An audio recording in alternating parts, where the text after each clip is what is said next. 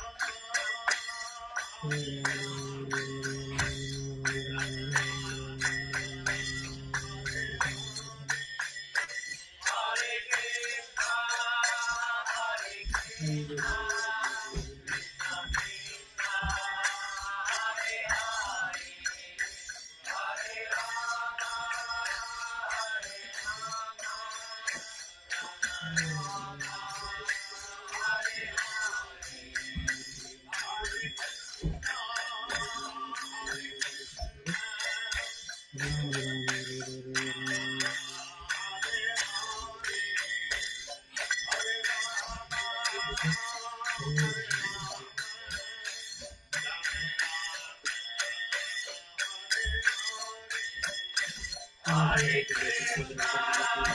Hare Krishna.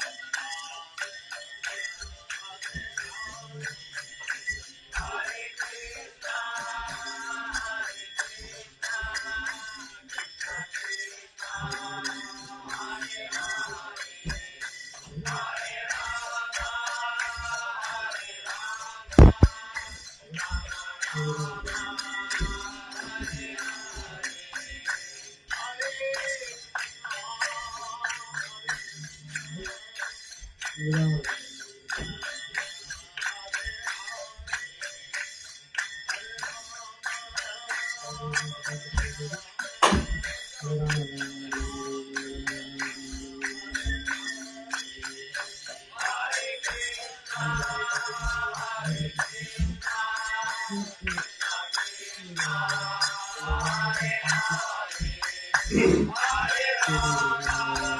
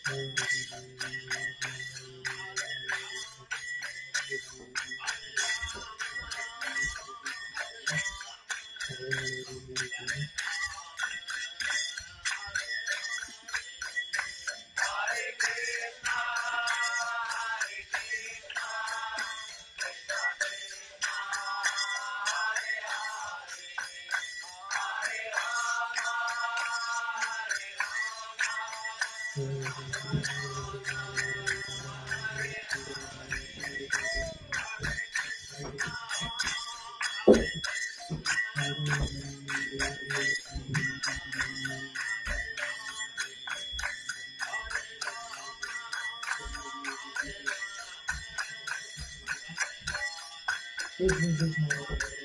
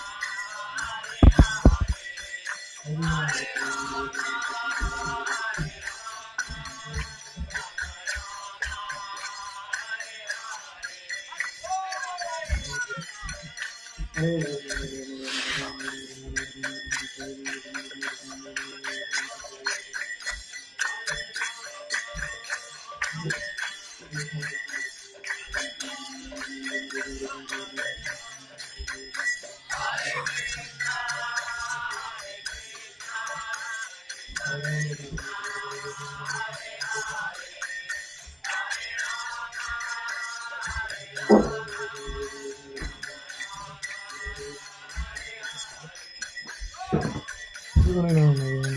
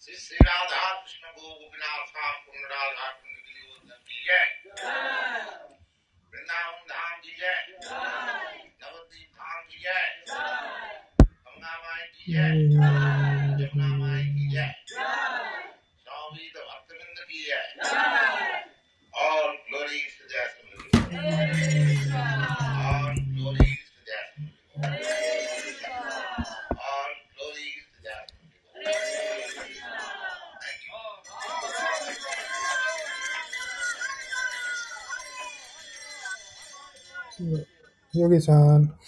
ハレクリシナ、おはようございます。ビナヤクさん。今リンクを貼っていいですかん読書のリンク。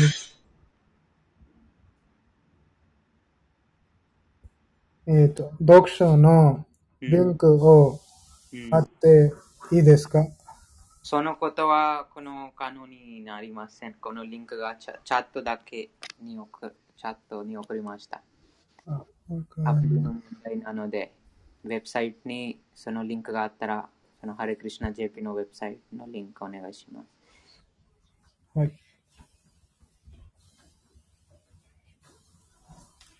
じゃあ続きましょハレクリシナ、おはようございます。皆さん、あどなたか読まれますか？チャットにそのリンク、上昇の、上文のリンクを送りました。一緒に読まれる方がいましたら、ぜひ。なかったら、続きます。ॐ अज्ञानतिमिरन्धस्य ज्ञानाञ्जनशलाकया चक्षुरुन्मिलितं येन तस्मै श्रीगुरवे नमः 上書から読みます。あ、上文から読みます。 私たち人類は、社会が今必要としているものを知らなくてはなりません。では何が必要なのでしょうか？正解は、もはや特定の国や社会という地理的な制約に縛られな縛られなくなっています。社会は中世よりも拡大し、一つの国家あるいは一つの社会になろうとする世界的傾向が強くなっています。シリマッバーガバタムが説く精神的な理想の社会は全人類の非全生物の力によってき力力力によって築かれています。偉大な思考家たちは、その社会を実現される必要性を痛感しています。そして、その必要性を満たしてくれるのがシリマッバーガバタムであり、だからこそ、書物はジャンマーディ・アッシャ第一編第一章第一節というヴェーダーンタ哲学の金言から始まり、共通の原にも共通の原に基づく理想社会、革命しています。現代社会はすべてを忘れてしまった状況にあるわけではありません。物質的に満たされた社会、教育、経済発展を求めて社会を急成長を遂げました。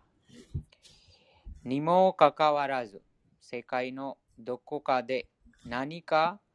しらも揉め事が起こり、その結果、些細な問題をめぐって深刻な紛争が起こっています。世界は今、人類共通の理念に根ざし根ざした平和、友好関係、繁栄において一つになるための手がかりを必要としています。その手がかりを示すのがシリマッバーガタムです。この書物が全世界を再び崇高な世界に戻す文化的な教えを提示しているからです。シリマッバーガタムは学校や大学でも取り入れられるべき書物です。偉大な生徒、そして敬愛者であるプラハラード・マハラジャが社会の無神論的な状況を変えるために進めているからです。कौमाराचरेत् प्राज्ञः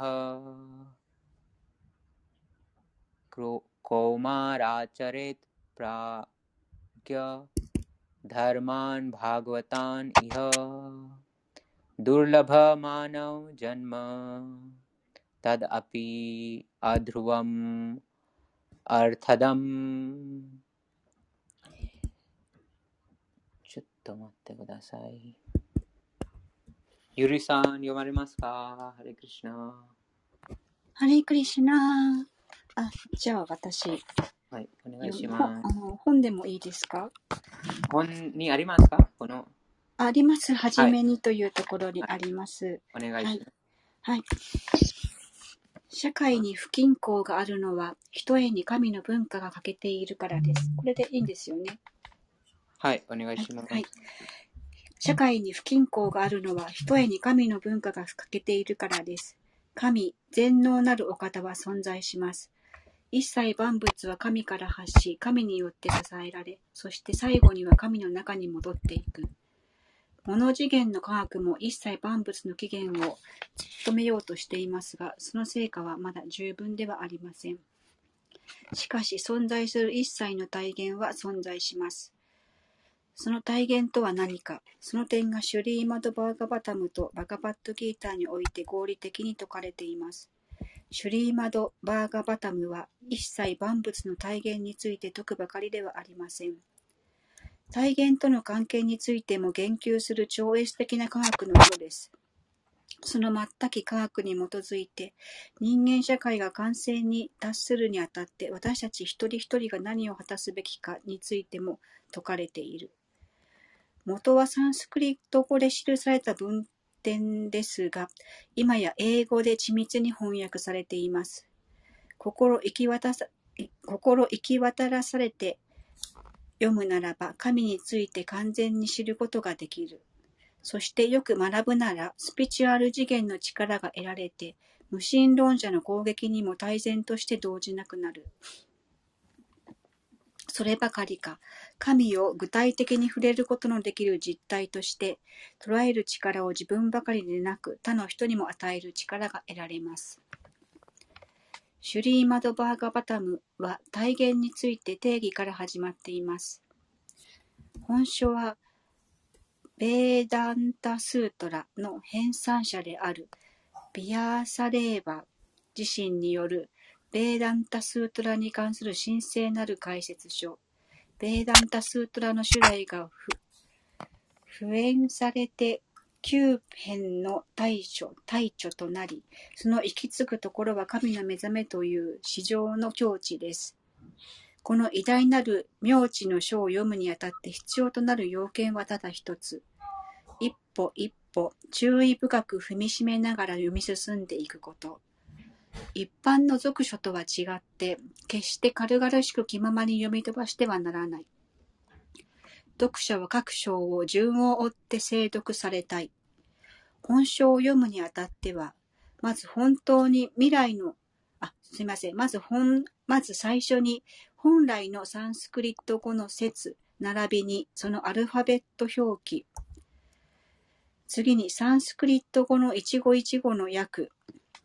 そして翻訳と解説を提示した。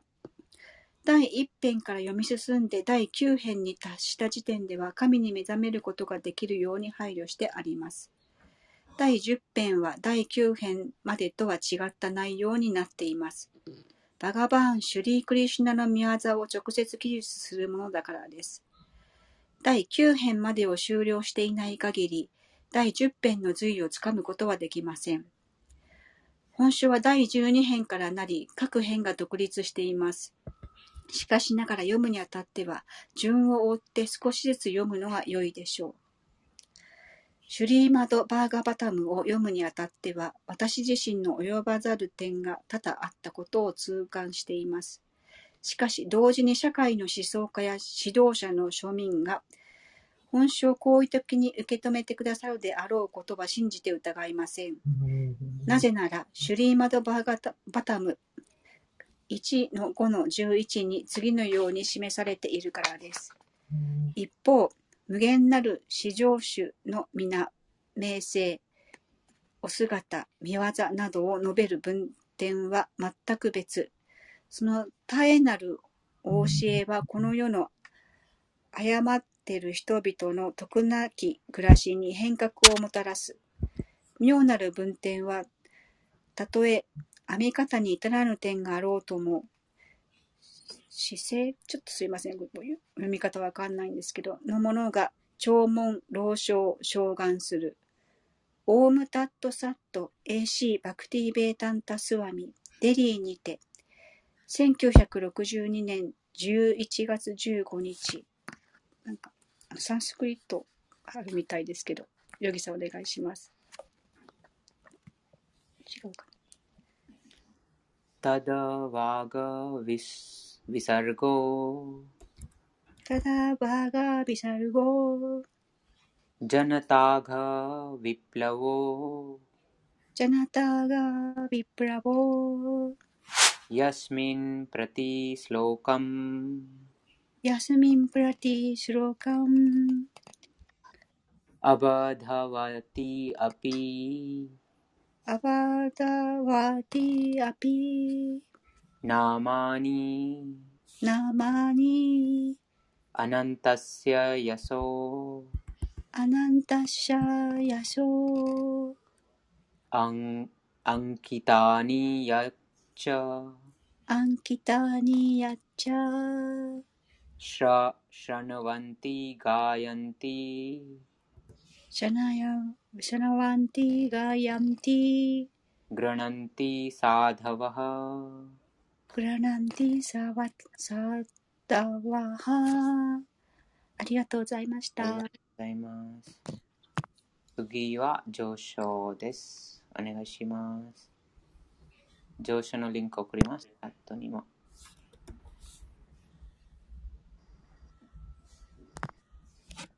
この条文に、プラブパダがどどういうふうにこのスリマッバーガムの読み方をを書いてます。と、最後に、あ神、思考人格心にまつわるあ名前、話が、ああの無限なる名前、名声、姿、娯楽に満ちた書物はああ誰でもその浄化しますということがあります。その無垢な人々によって聞かれ、えーそして受け入れることが、ことで、えーそれぞれの人々が浄化します。はい。次は上昇。お願いします。はい。序章です。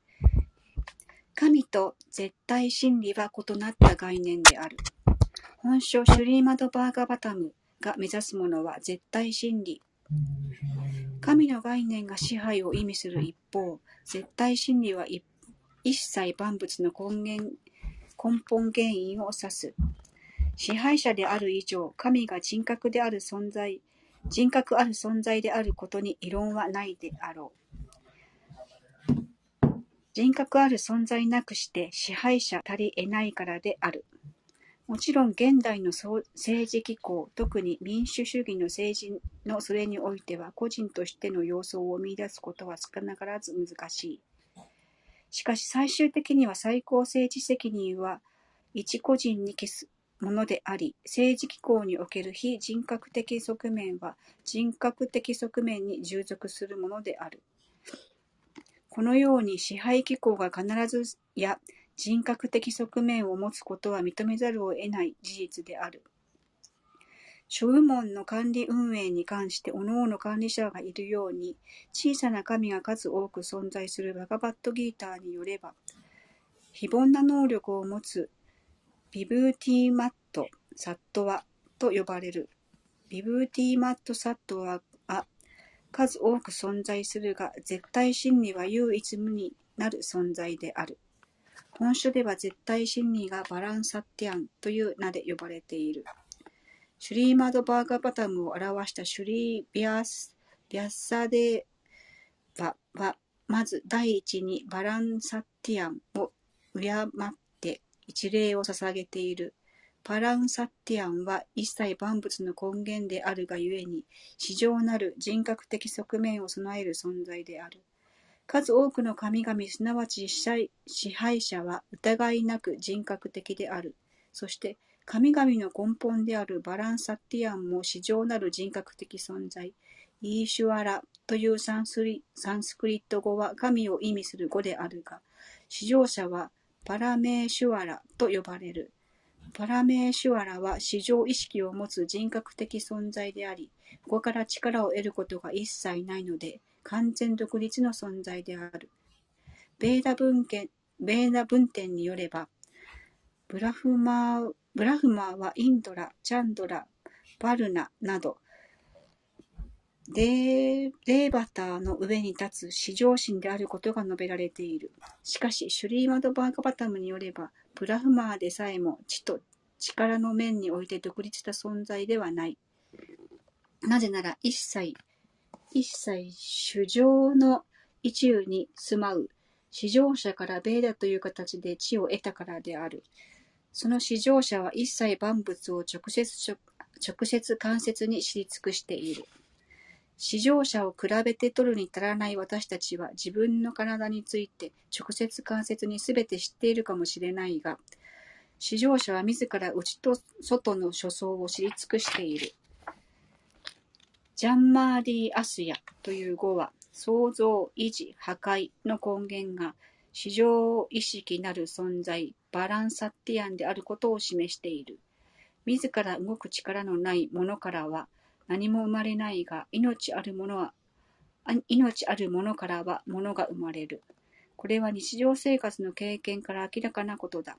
一つ例を挙げよう。身体が機械のように動くことができるのは、たとえ体内に生命力が存在するからである。知恵の乏しい者は身体が命そのものであると誤解しているが、身体という機械の要になっているのが命である。命という、スパークが去ってしまえば、身体はもはや何の役にも立たない。それと同じく物質エネルギー全般の起源が至上者なのである。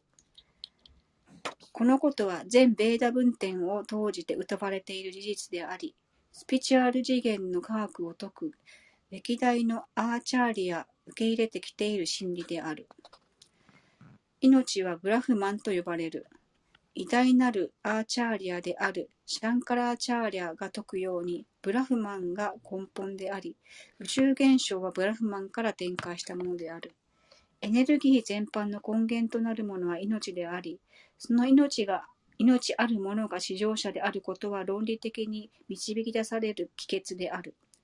したがって、至上主は過去、現在、未来の一切を知り尽くし、自ら創造した世界、物次元とスピチュアル次元の両世界をくまなく見ている。生きとし生けるものは不完全なる存在であり、自分の体に何が起こっているかさえわからない。誰もが食事をとるが食べたものがどのようにしてエネルギーに変換され、いかにして体が維持されているかは知る手がかりもない。命あるものが上手の境地に達すれば、現在起こっている一切を知ることができる。至上者は全く完全なる存在であるので、当然のこと一切を異彩に知り尽くしている。故に、シュリーマドバーガバタムでは全く完全なる人物がバースデーバと呼ばれている。以上のことからシュリーマドバーガバタムに詳述されて、読者は批評的な立場から本性を学ぶ機会が十分に得られるであろう。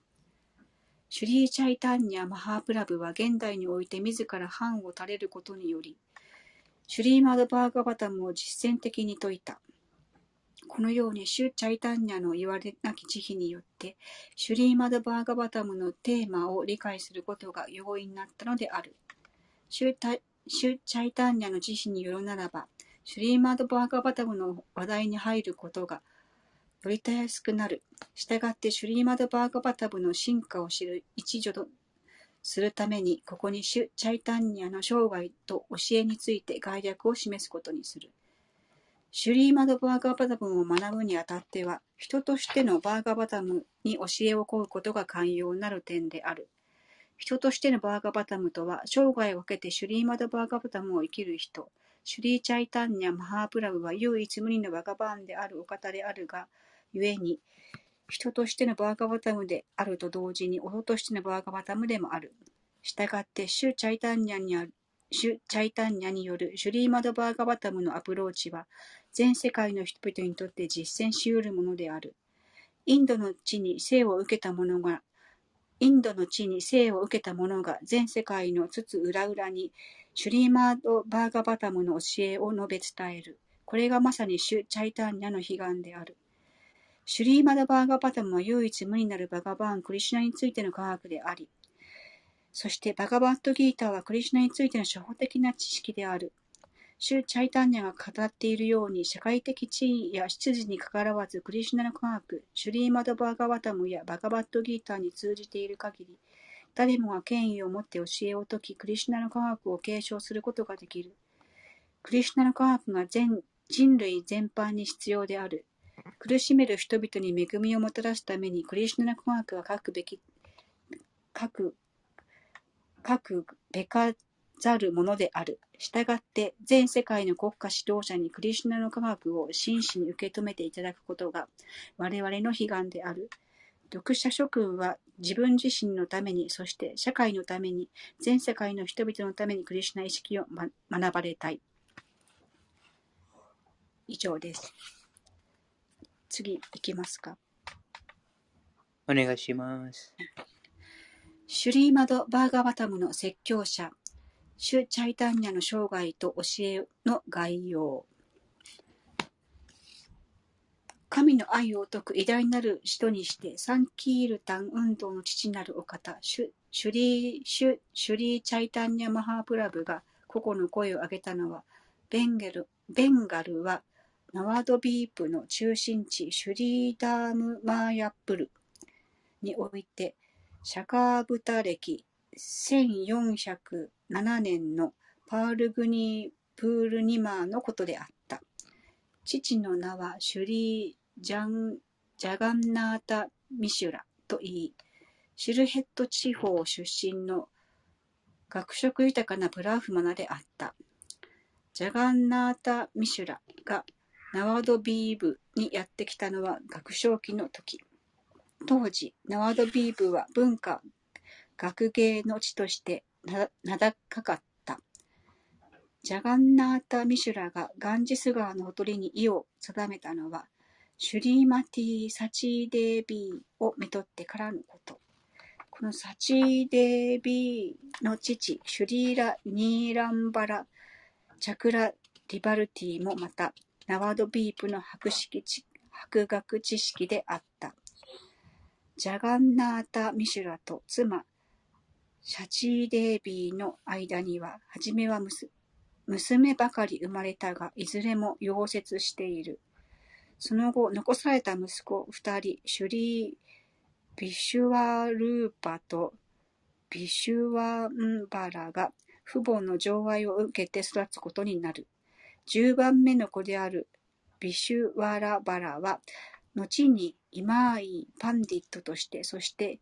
遊行期に達しては、シシュシュリー・チャイタンニャ・マハープラブとして知られるようになる。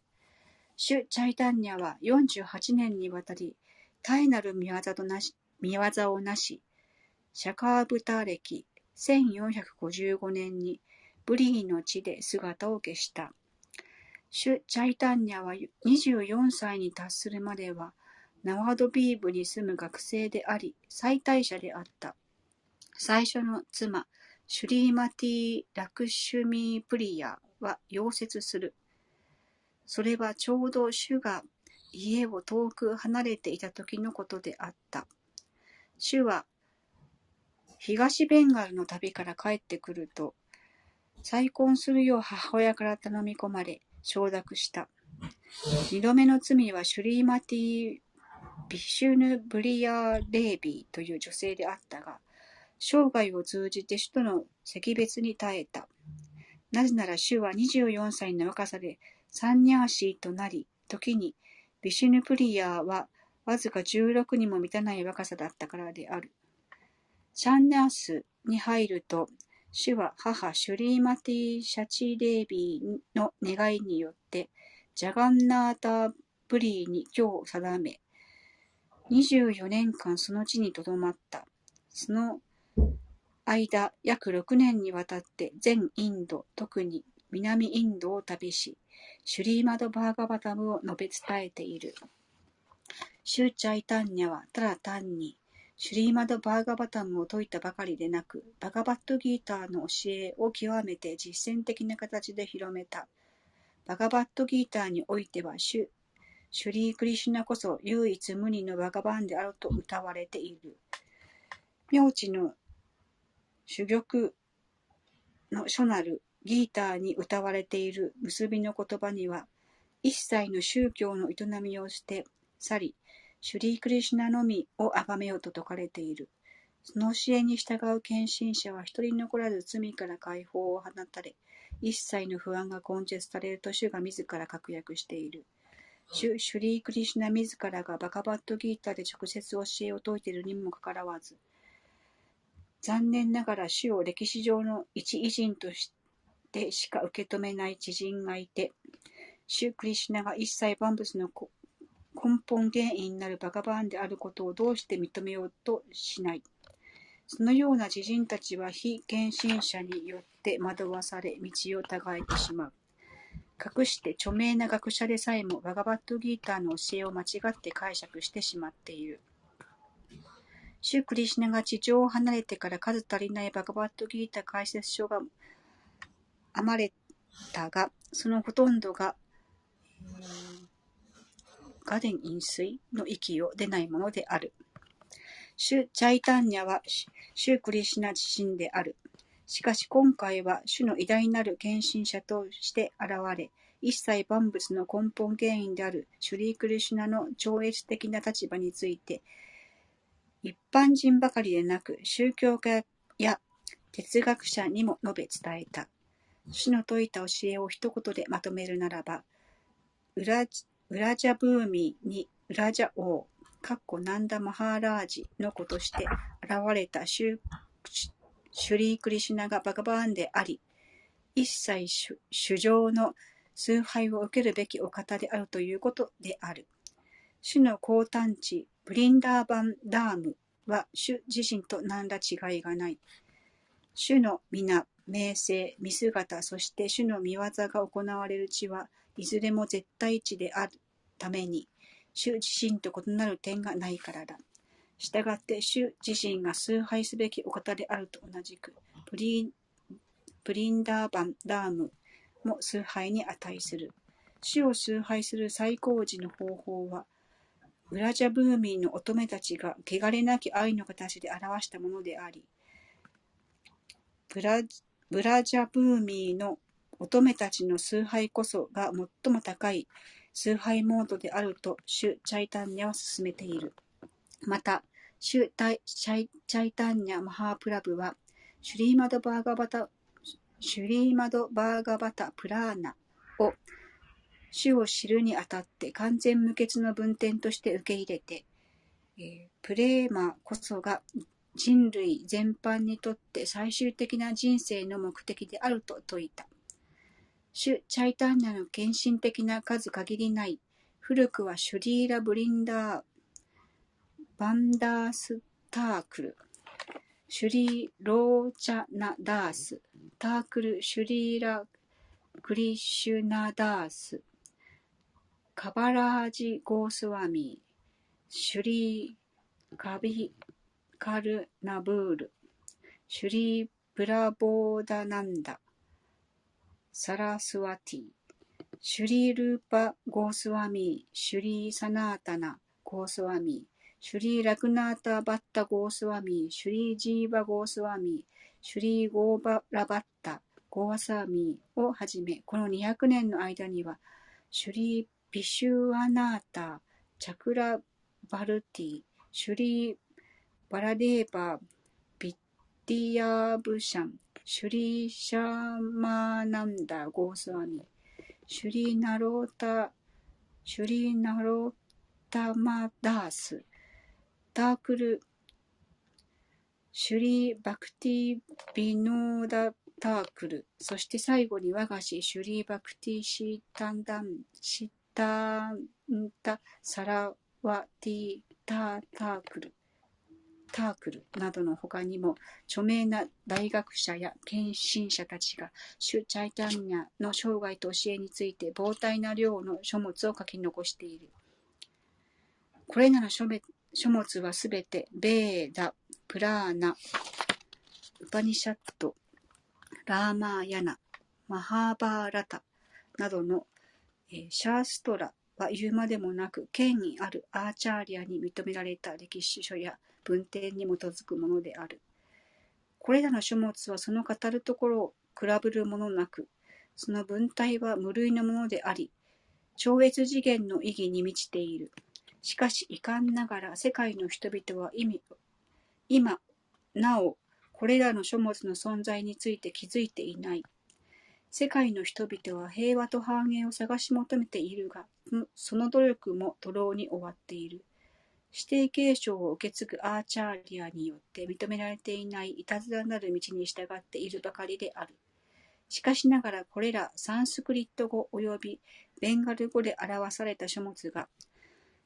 全世界の人々の目に触れ、資料深き人々に魅力されるようになれば、病んだこの世界がインドの栄光と愛の福音で満たされることになるであろう。この小論は、シュ・チャイタンニャの生涯と教えに関する骨子であり、さらに意欲的な読者の推薦図書としては、シュリーラ・ブリンダーバー、シュリーラ・ブリンダーバンダース・タークルの著書、チャイタンニャ・バーガバーガベバタやシュリーラ・クリシュナダースカラ・ガビラージ・ゴースワミーの著作、シュリー・チャイタンニャ・チャリターム・リタを挙げたい。さらに大きな恵みに良くすことができるであろう。シュ・チャイタンニャの生涯のうち、その初期に関する記述は、チャイタンニャ・バーガバタの著者、シュリーラ・ブリンダー・バンダース・タークルによって極めて喜びに満ちた形で描かれている。また、シュ・チャイタンニャの教えに関しては、チャイタンニャ・チャリタームリタに詳しい。現在、チャイタンニャ・チャム、ごめんなさい、チャイタンニャ・チャリタームリタは、シュ・チャイタンニャの教えという形で、約30カ国語に翻訳出版されている。シュ・チャイタンニャの生涯のうち、その初期はシュリーラ・ムラーリ・グープタによって記録されている。また、後期に関しては、シュリーラ・スワルーパ・ダーモダラ・ゴースワミーによって書き残されている。この二人の筆によって、主の御業の全般が書き留められ、このカダーチャーを下書きにして、右に述べた主に関する二丁が編まれたのである。主チャイタンニャの降誕は、シェカーブタ1407年のパールグニー・ブールニマーの世の出来事であった。その夜月食があった。それは主の意志によるものである。ヒンドゥー教徒の習わしとして、月食の間はガンジス川などの聖なる川に沐浴し、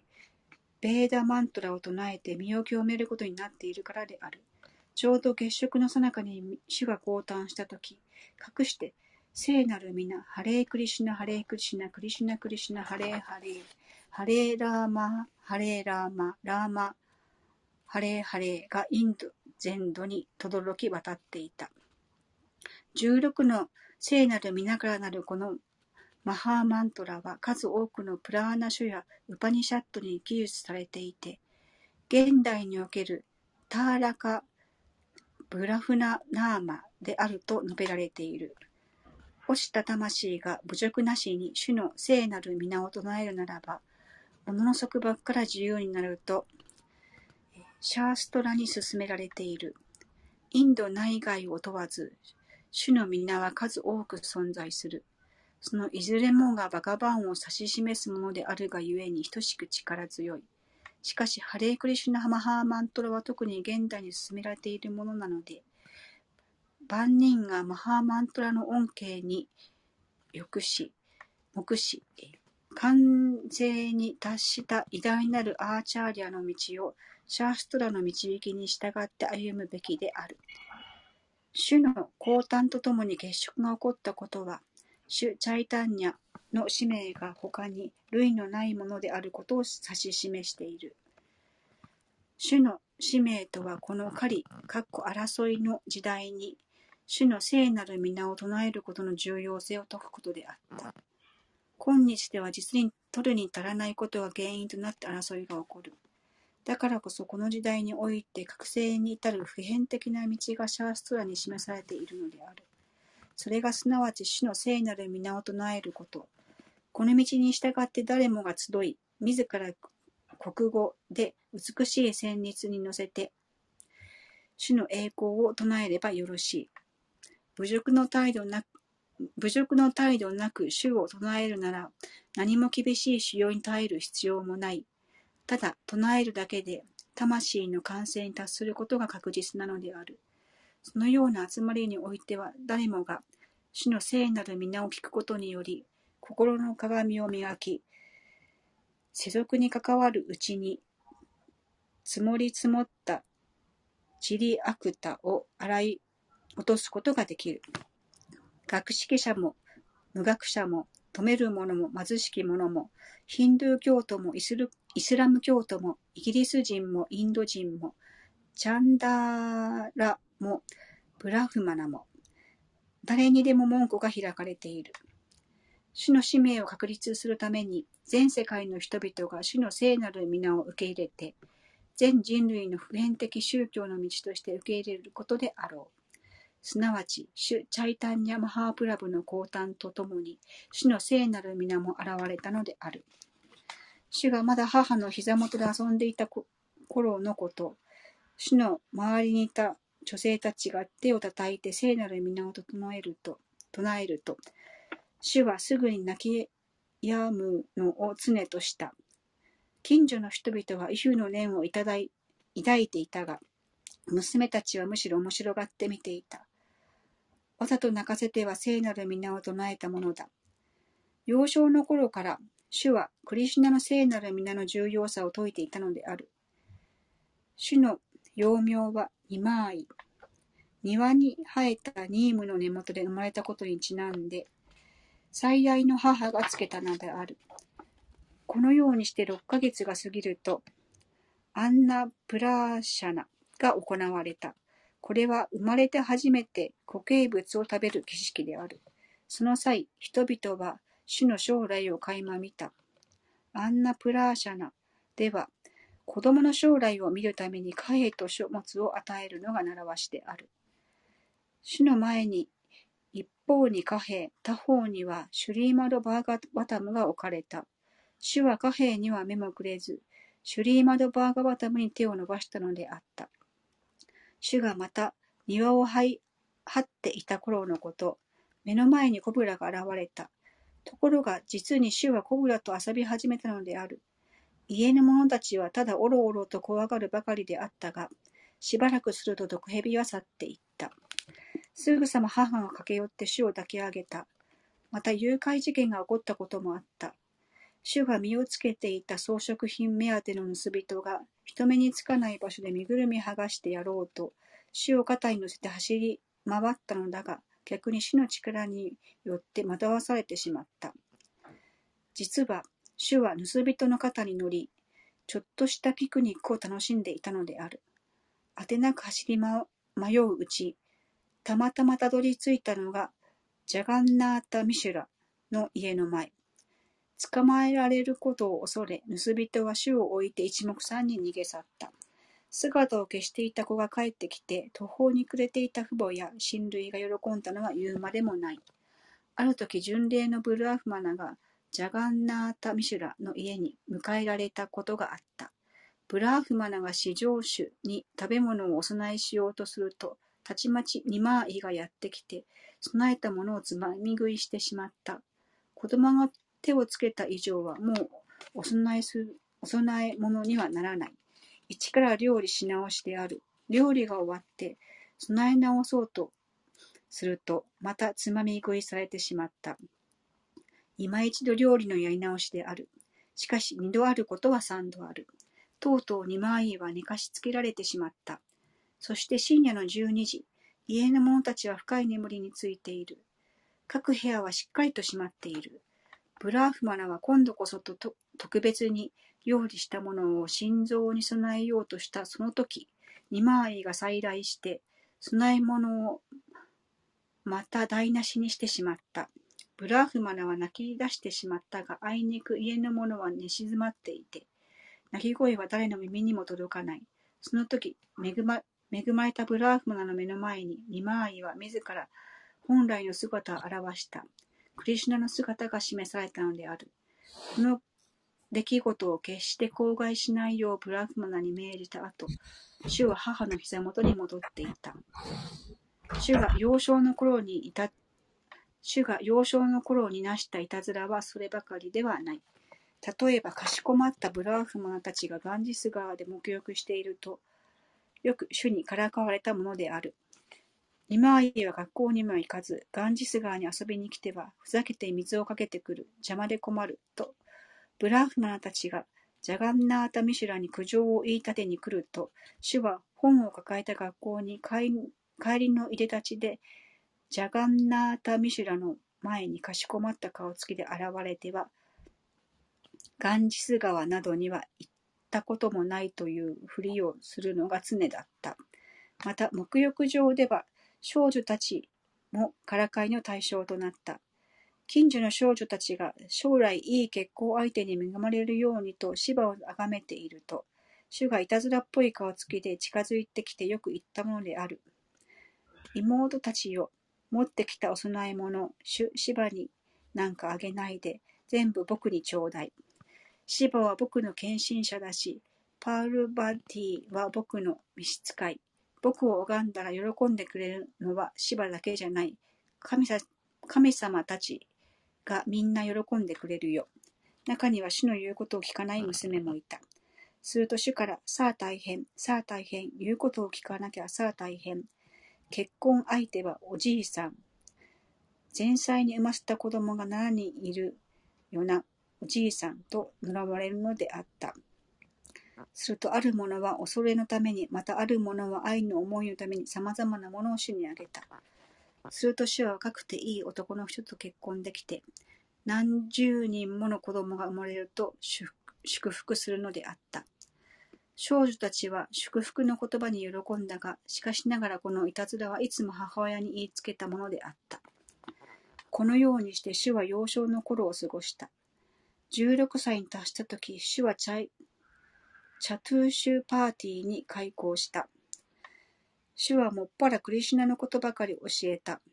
文法を教えるにあたってさえクリシュナのことばかり説いたのである。シュリーラ・ジーバ・ゴースワミは後に、主に喜んでいただけるようにとサンスクリット文法書を編んだ。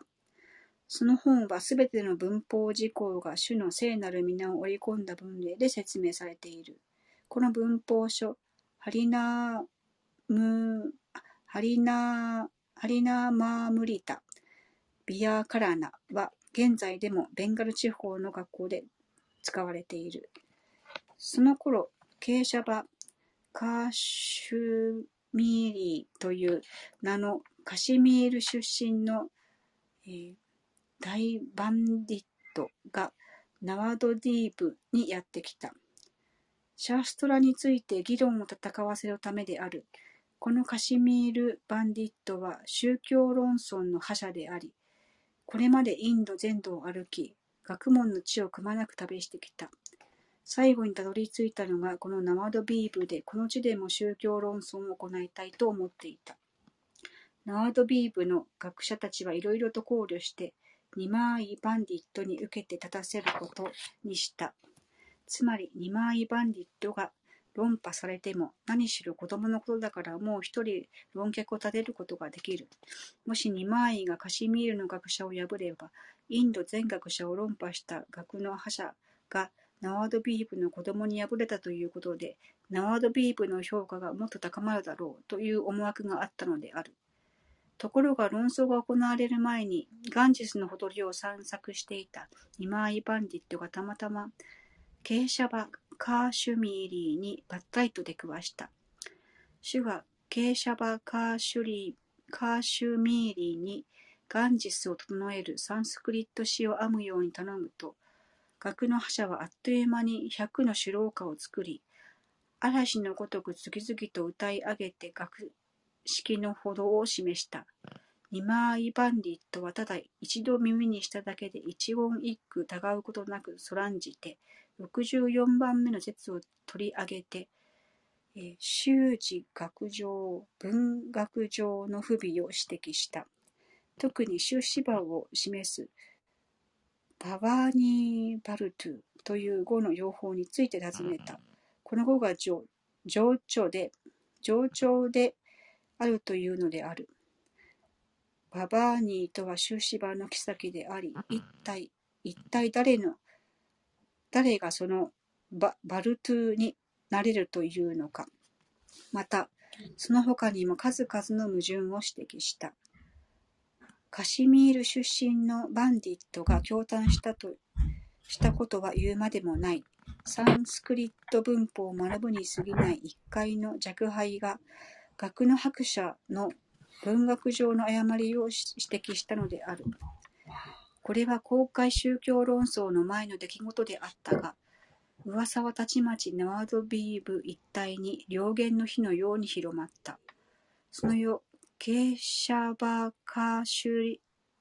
カーシュミーリーが眠っているとき、学問の女神サラスワティが夢に現れた。学問の女神から主チャイタンニャに己を明け渡せと命じられ、その後主の信望者となったからであった。その後主は盛大なる式を挙げて結婚する。ちょうどその頃から、主はハリハリナーマ・サンキールタンをナワルビーブで説くようになった。ブラーフマナの中には主の評判を妬んで、行く先々で様々な邪魔をする者があった。その嫉妬はとどまることを知らず、ついにはナードビーブを統治するイスラム政府の行政長官に訴え出るに至って至った。当時、ナワドビーブはパタン人によって治められていて、ナワドビーブ地方の長官はナワブ・フセインシャーと言った。ナワドビーブのイスラム政府行政長官は、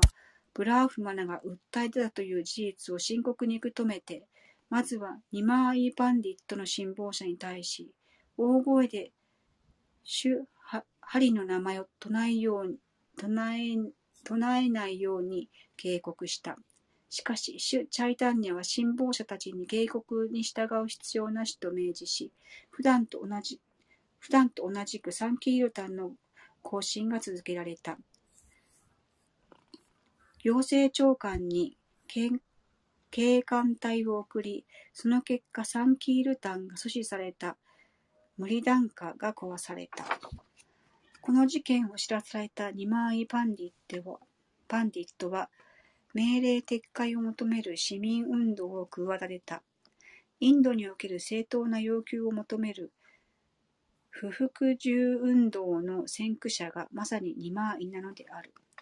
主は何十万人もの人々を召集し、数千もの無理無理檀家やガラターラを打ち鳴らしなが打ち鳴らしながらデモ行進を行った。サンキールタン禁止令を発した長官に、えー火事に対する抗議運動として、ナワドビープの通りという通りを行進したのである。ついにデモ行進が火事の家までやってきた。火事が大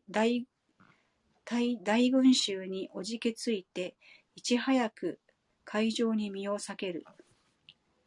群衆が今にも乱暴を働き働きそうな気配を発したので、主が静まるように一声かけた。火事が降りてきて、主を追いと呼びかけてなだめる。火事が告げた。自分はニーランバラ・チャクラバルディの叔父であると。主の母シュリーマティ・シャチーデービーは火事の妹にあたる。火事が問いただした。世の妹が気候の母上、気候の叔父である世に、確たる狼藉を働いてよいものか。すると主が答える。叔父でいらっしゃるなら、なお、ことの喜んで老いを迎え入れるのが筋ではございませんか。このようにして双方の歩み寄りがあり、和らいだ空気が流れ、カジとニマーイがコーランとヒンドゥーシャーストラについて議論することとなった。双方とも学びに造形が深い。主が牛の屠殺について触れると、カジはコーランを引用して適切な受け答えをした後、ベーダ文典に述べられている牛の生贄祭祀について切り返した。すると主が、ベーダ文典に述べられている牛の生贄とは、牛を殺すことではありません、と答える。祭祀に捧げられる老牛は、ベーダマントラの力で蘇生して、再び若々しい体が与えられるのである。しかし、カリユガにおいてはそのような儀式は、儀式を行う力のあるブラーフマナがいないので、牛の祭祀は禁じられている。事実、カリユガにおいては、一切、ヤジュニャは行うべから、行うべからずとされている。なぜなら愚かな人々が行えば何の益するところもないからである。カリユガにおいては実際的な結果をもたらすサンキールタンヤジュナののみが進められている。このように主が語るとついに火事は改心し、主の信望者となった。火事の改心はそれのみにとどまらず、主チャイタンニャを阻止とするサンキールタイヤジュナは何人たりともこれを妨害すべからずと布告を出したばかりか、子孫にもそのことを遺言として残している。火事の墓はナオドビープに現存し、今日でも敬虔なヒンドゥー教徒の巡礼が後を絶たない。火事の家系は今日も続いていて、ヒンドゥー・イスラム紛争があった時にさえサンキールタウン運動を支持することができなかった。この出来事が明らかにしているように主は臆病者ではない。バイシュナバとは恐れを知らぬ献身者。聖堂のため目的成就のため、その行動は過断である。アルジュナもまた、シュークリシュナのバイシュナバだったので、主に喜んでいただこうと優先奮闘した。同様に、バジラームガジーもまた、主ラーマの献身者であって、ラーバナとそのアスラ軍団に厳しい戒めを与えた。バイシュナバの行動指針はいかに主に喜んでいただくかにある。バイシュナバは将来穏やかな平和愛好者であり、神の持つ一切の別質を備えている。しかし、献身者が献身者や衆自身の冒涜するようなことがあれば断じて許さない。これを機に主はバーガ、バーガバタ、ダルマ、すなわちサンキールタン運動を破竹の勢いで推し進めるようになる。そして、ユガダルマの普及を妨害する者は例外なく相応の殺し目を受けた。チャーパラゴーパゴーパーラという名のブラーフマナを懲らしめとして雷病にかかったのであるが、そのその後悔い改め、主の許しを得た。主は日々の説教活動として、シュリーマドバーガバタムの教えを述べ伝えるべく、従者たちを送り出していた。シュリーラ・ニッティアナンダー・プラブとタークル・ハリダースといえば、いわば幹部格。その二人も一軒一軒訪ねて回った。こうしてナワドビーブ一帯は主のサンキルタ運動に湧き立つようになっていった。当時、主の活動拠点は、シュリーバースタークルとシュリーアルバイタプラブ、かっこともに最大者であり、主要な弟子の家である。この二人はブラーフマナ社会の中でも極めて学識ある人たちで、シューチャイタンニャの運動の真摯な支持者であった。シュリー・アドバイタブラブが支持者の中の第一である。というのも主の降誕をきっかけを作ったのが他なるアドバイタブラブだったからだ。献身者のみがこの世に生きる産区を取り除く唯一の道である。アドバイタブラブは人間社会が俗業に満ち、献身奉仕を忘れきっているのを目の当たりにし、仮時代に根敗の極みにある人間社会に言われのない憐れみを覚えた。隠して至上主自らが化身して降りきってくださるように熱心に祈り、聖なる川、ガンジスの水と、聖樹、トゥラシーの葉で、主を崇めてやまなかったのである。さて、サンキルタン運動推進にあたっては、信奉者全員が主の命令に従って決められたそれぞれの分担を毎日こなすことになっていた。ある時、ニティアナンダ・プラブとシュリーラハリシュリーラ・ハリダース・タークルが賑わいの中を歩いていると、何やら人だかりで騒がしい。通りがかりに尋ねると、ジャガーイとマダーマーダイという名の兄弟が酒に酔って一悶着を起こしているということであった。またこの兄弟は立派なブラーフマナの家庭に生まれながらも、低俗な者たちと関わるうちに、宝刀者となって身を持ち崩してしまったという話である。ただ酒を飲むばかりではない。肉をむさぼり食らうほか、女性を恥ずかしめる。押し入りを働くなど、その罪の上々筆舌に尽くしがたい。二人の話を聞くうちに、ニッチャーナンダ・プラブは、頬を固めた。この落ち尽くしたものこそ、真っ先に救わ救わねばならぬ。と。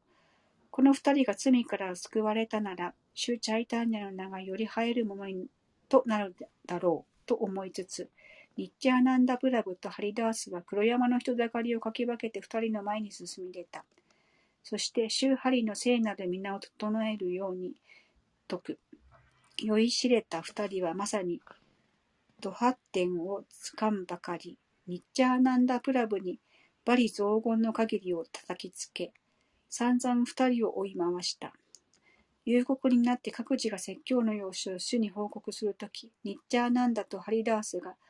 ジャガーイとマーダーイを救おうとしたのを聞いて、主チャイタンナの喜びは再現がなかった。次の日もニッチャーナンダプラブはジャガーイとマーダーイに会いに行った。ニッチャーナンダプラブは姿を現すが早いが、陶器のかけらが投げつけられた。ニッチャーナンダの左側で鮮血が滴る。しかし、主ニッチャーナンダは慈悲の海。この憎べ憎むべき振る舞いにも少しも騒がず言った。石もて額を割られたことは何も問わない。ただ一つ聞き入れてもらいたいことがある。主ハリの聖なる皆をひたすら唱えよ。ジャガーイはニッテアナンダプラブに胸を打たれた。金銭に触れた。直ちに主ニッテアナンダの足元にぬかづき、罪深きマーダーイの許しを恋願うのであった。一方、マーダーイはなおも襲いかかろうとしている。ジャガーイはマーダーイを制してニッチャーナンダプラブの足元にぬかづけ、と諌めた。一方、ニッターナンダに危害が加えられたとの知らせを聞いたシューチャイタンニャは、まさにまさに劣化のごとく、イカズチのすだましさでニッチャーナンダーのもとに駆けつけた。死は直ちにスダルシャンチャクラを取り出し、悪人どもを成敗せんとしたが、それをニッターナンダプラブが身をもって阻む。死を、御身の使命を今ひとたび思い起こしたまえ、と必死の懇願。主の使命はカリユガ、かっこ争いの時代時代に生きる者たち。いかんともしがたく落ち尽くした者たちを救うことである。落ち尽くした者の典型、それがジャガーイとマーダーイである。生まれの良し悪しや社会的地位のいかんに関わりなく、カリユガに生きる者の9割がジャガーイやマーダーイと何らか、何らか、何何ら変わらない。刑事経典の言葉によれば、この時代の生きる者のすべてが、シュードラもしくはそれ以下である。ここで特に注目すべき点は、シュリー・チャイタンニャ・マハープラブが世襲に基づくカースト制度を全く顧みなかったことである。主は各個人のスワルーパを見て、ただシャーストラの教えに従った。主がスダルシャン・チャクラを呼び寄せる一方、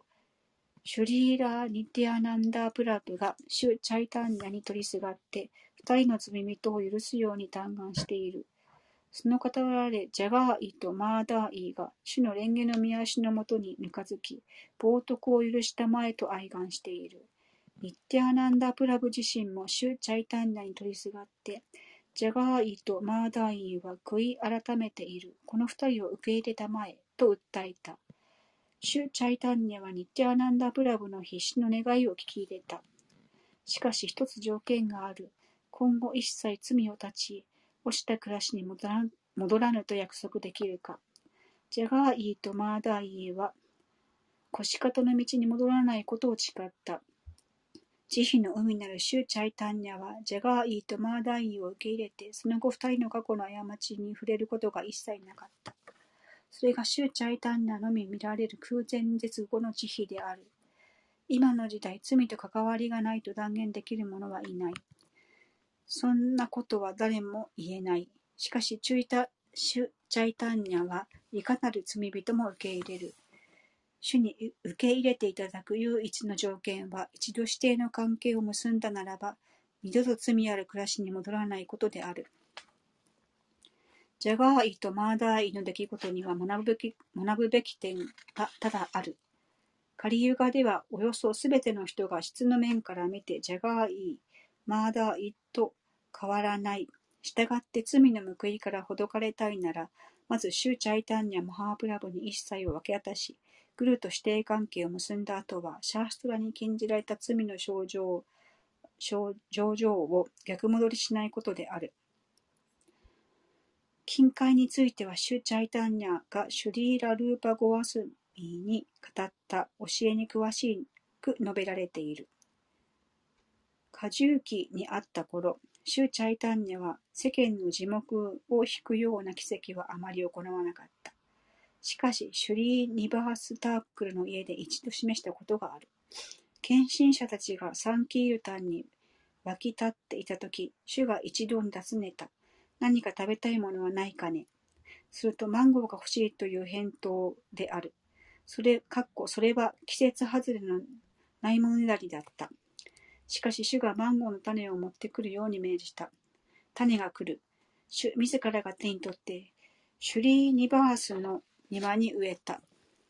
すると、たちまちのうち芽が出てくる。あっという間にマンゴーがたわわに実った。食べきれないほどの収穫である。そのマンゴーの木はしばらくシュリーニバースの庭に生えていて、以後、訪れた献身者は欲しいだけマンゴーを食べたということである。ウラジャブーミーの乙女たちがクリシナに寄せる愛は、シューチャイタンニャにとって、称えて称え尽くせるものではなかった。ある日のこと、主がクリシナの聖なる皆ではなく、ゴービーたちの名前を唱えていた。ゴービーたちがクリシュナに汚れなき奉仕をする様子を召喚していたのである。ちょうどその時教え子たちがやってきて、ゴービーたちの名前を唱えている様子を見ると驚きをあらわにした。どうしてゴービーの名前など唱えておいでなのですか？と全く具にもつかない問いを投げかけたばかりか、クリシュナの聖なる皆を唱えようと主に説法までしたのである。愛のエクスタシーに浸りきっていた主に対してとんでもない邪魔をしたものである。主は生徒たちを叱りつけ追い払った。弟子とは言っても年のほどはさして変わらない。生徒たちの方も主とは言っても結局は自分たちと大して違いはないと誤解していた。根に持った生徒たちが集まって話し合い、このような仕打ちを再び受けることがあれば、主といえども言うべきは言わねばならないと決めたのである。この出来事の後、主に対して好意的とは言いかねる風評が世間に流れた。主はそのような噂を耳にして、世間には様々な人々がいることを思った。特に学生や教師、カルカルミー、洋画業者、非献身者、無神論者などは主に献身奉仕をすることに見向きもしない。主の使命はこの時代のあらゆる堕落者を救うことにある。しかし主を凡人と見て無礼を働ければ何の益するところもない。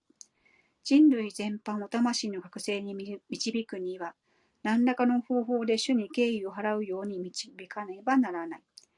主はそのように考えて、シャンニャースに入る決意を固めた。世間の人々はチャンナーシーには敬意を示すからである。500年前といえば今ほど堕落した社会ではない。当時の人々はシャンナーシーを厚く敬った。シャンナーシーが遊行期の戒律に厳格に従っていたからである。主チャイチャイタンニャ自身としては狩りの時代におけるサンニャースはあまり望ましいものとしてはしていない。その唯一の理由は、現代では融合期の戒律に従える者が極めて稀であるという事実である。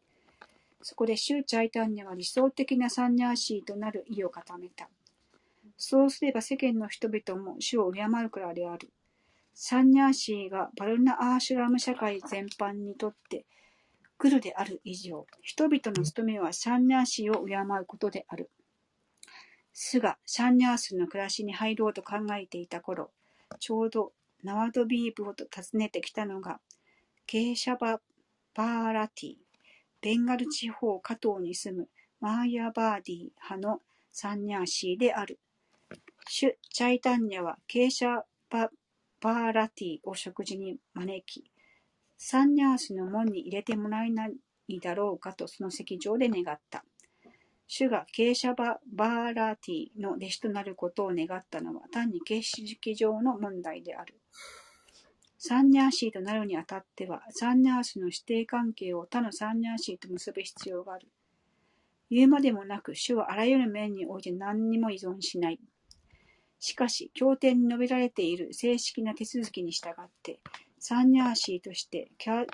ーシャバ・バーラティの門下に入ることにあえてした。ケーシャバ・バーラティがバイシュナバ派に属さなかったにもかかわらずである。ケーシャバ・バーラティと話し合った後、主は加藤に赴き、サンニャーシーとして指定継承を正式に結ぶこととなった。主に同行したのはシュリーラ・ニッティアナンダ・プラグ、チャンドラ・シェーカラ・アーチャーリア・ムクンダだったである。この三人は、主のサンニャース入門儀式を行うにあたって補佐役を務めた。主がサンニャースの門に入った際のいきさつは、シュリーラ・ブリンダーバンダース・タークルのチャイタンニャ・バーガバタに詳しい。かくして24歳の終わり頃を迎えたマーガ月に、主はサンニャースの門に入った。サンニャーシーとなって後の主は、バーガバタ・ダルマの説教者として、まさに面目役女たるものがある。過樹期の頃にも主は同じく説教を行っていた。しかし、その道に触りが生じると家庭の安らぎを捨て去って、堕落者を救う道を選んだのである。過樹期の頃、主の筆頭補佐役はシュリーラ・アルバイター・プラグと、シュリーラ・シュリーニバース・タークルであったが、行期に入って、後はシュリーラ・ニッティアナンダ・プラグと6人のゴアスミーが主の字幕となって働いた。シュリーラ・ニッティアナンダ・プラグは主にベンガル地方での説教を託され、シュリーラ・ルーパとシュリーラ・サナーターナを筆頭とする6人のゴースワミー、ルーパゴースワミ、サナータナゴースワミ、ジーバゴースワミ、ゴーパラバッタ、ゴースワミ、ラグナータダースゴースワミ、ラグナータバッタ、ゴースワミはブリンナンバーに行き、巡礼の聖地を乱すことを命じられた。ブリーダンバーの一夜、ウラジャブーミーの重要さが人々を知るところとなったのは、ひとえに、シュ・チャイタンニャ・マハープラブの意思によるものである。主がサンニャースの門に入った後、まず最初に望んだのはブリーダンバンに行くことであった。ガンジス川の流域を離れたラーダデーシャの地を、主はブリンダーバンに行く思いで、エクスタシーに浸りながら三日間にわたって旅を続けた。しかし、シュリーラ・ニッティアナンダがわざと道をそらせて、シャーンティブルに住むシュリー・アドバイタプラブの家へと主を連れて行った。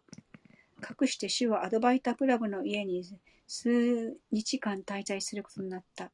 シュリー・アドバイタプラブは、主が二度と家に戻らないことを知っていたので、ナワドビーブに使いを送り、主の母、シャチーデービーを呼び寄せて息子に会う最後の機会を待たせようとした。不敬なる者たちの見解によれば、シューチャイタンニャはサンニャーシーとなった後も妻に会い、木製のサンダルを与えて崇拝させたということになっているらしいが、ごめんなさい。権威ある文典は、ごめんなさい。権威ある文典にはそのような記述は一切見られない。主の母はアルバイタプラブの家で主と会い、サンニャーシーとなった我が子の姿を見てい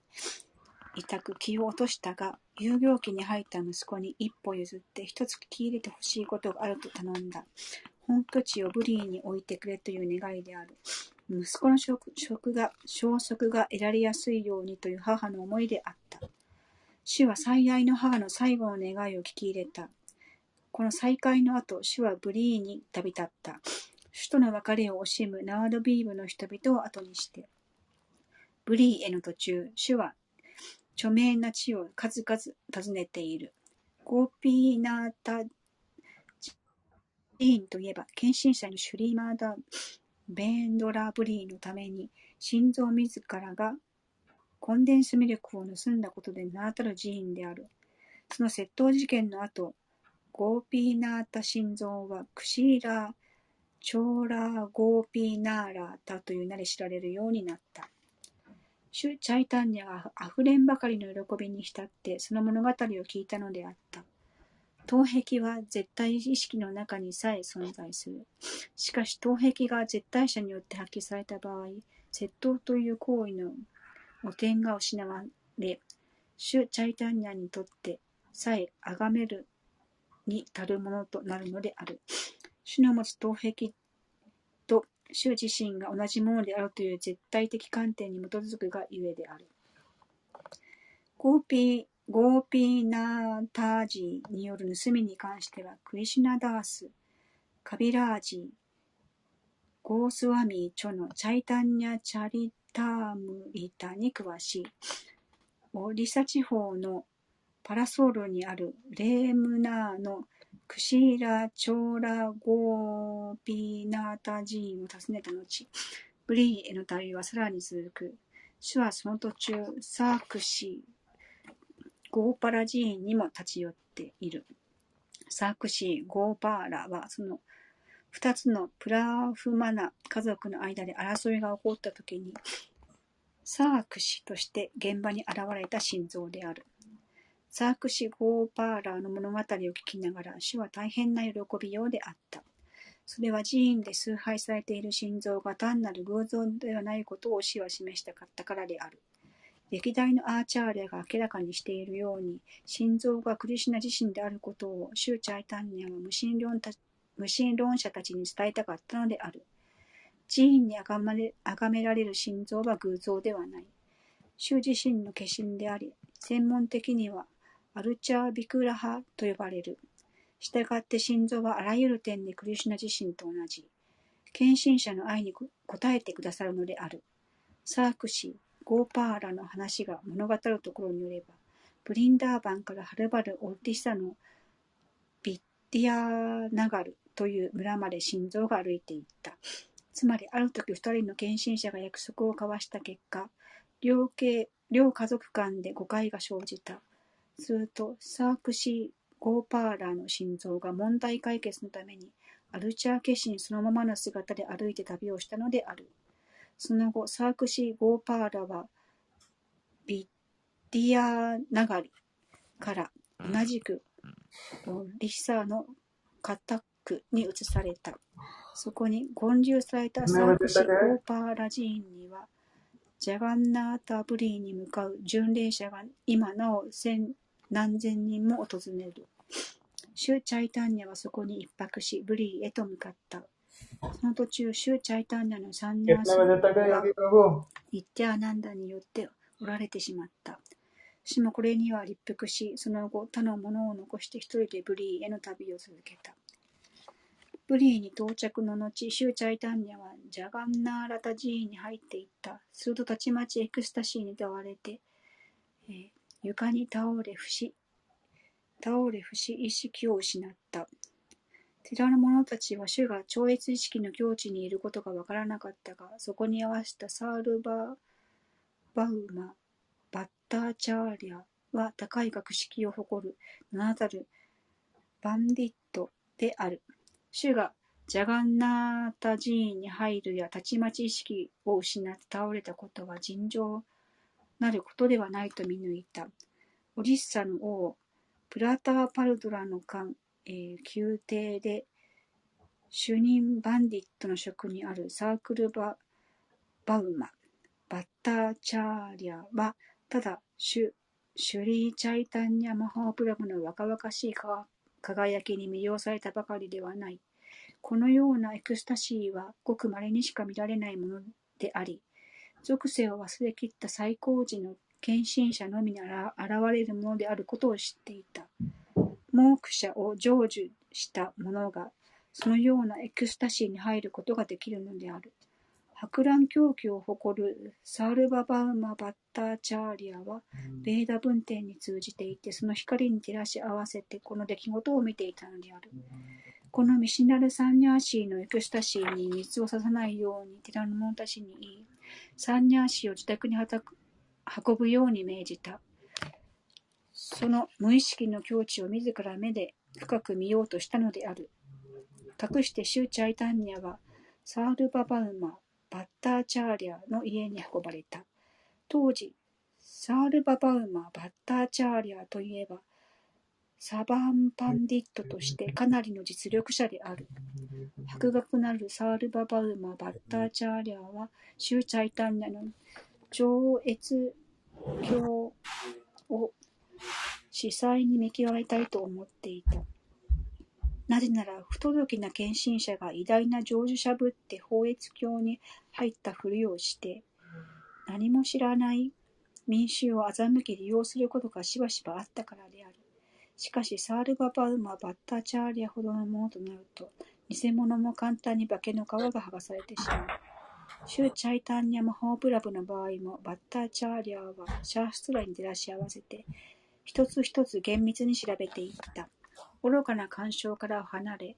断りに離却した正確な態度である。まず、胃の働きを調べた。次に鼓動、鼻孔の働き、脈拍を取る。身体の働きは完全に停止している。しかし、面を鼻孔の近くに持っていくと、繊維がかすかに動いた。息はわずかだがある。かくしてシューチャイタンニャのエクスタシーがまがいものでないことが分かった。サールババウマ、バッターチャーリャーはシャーストラの教えに従って手当てを始めたが、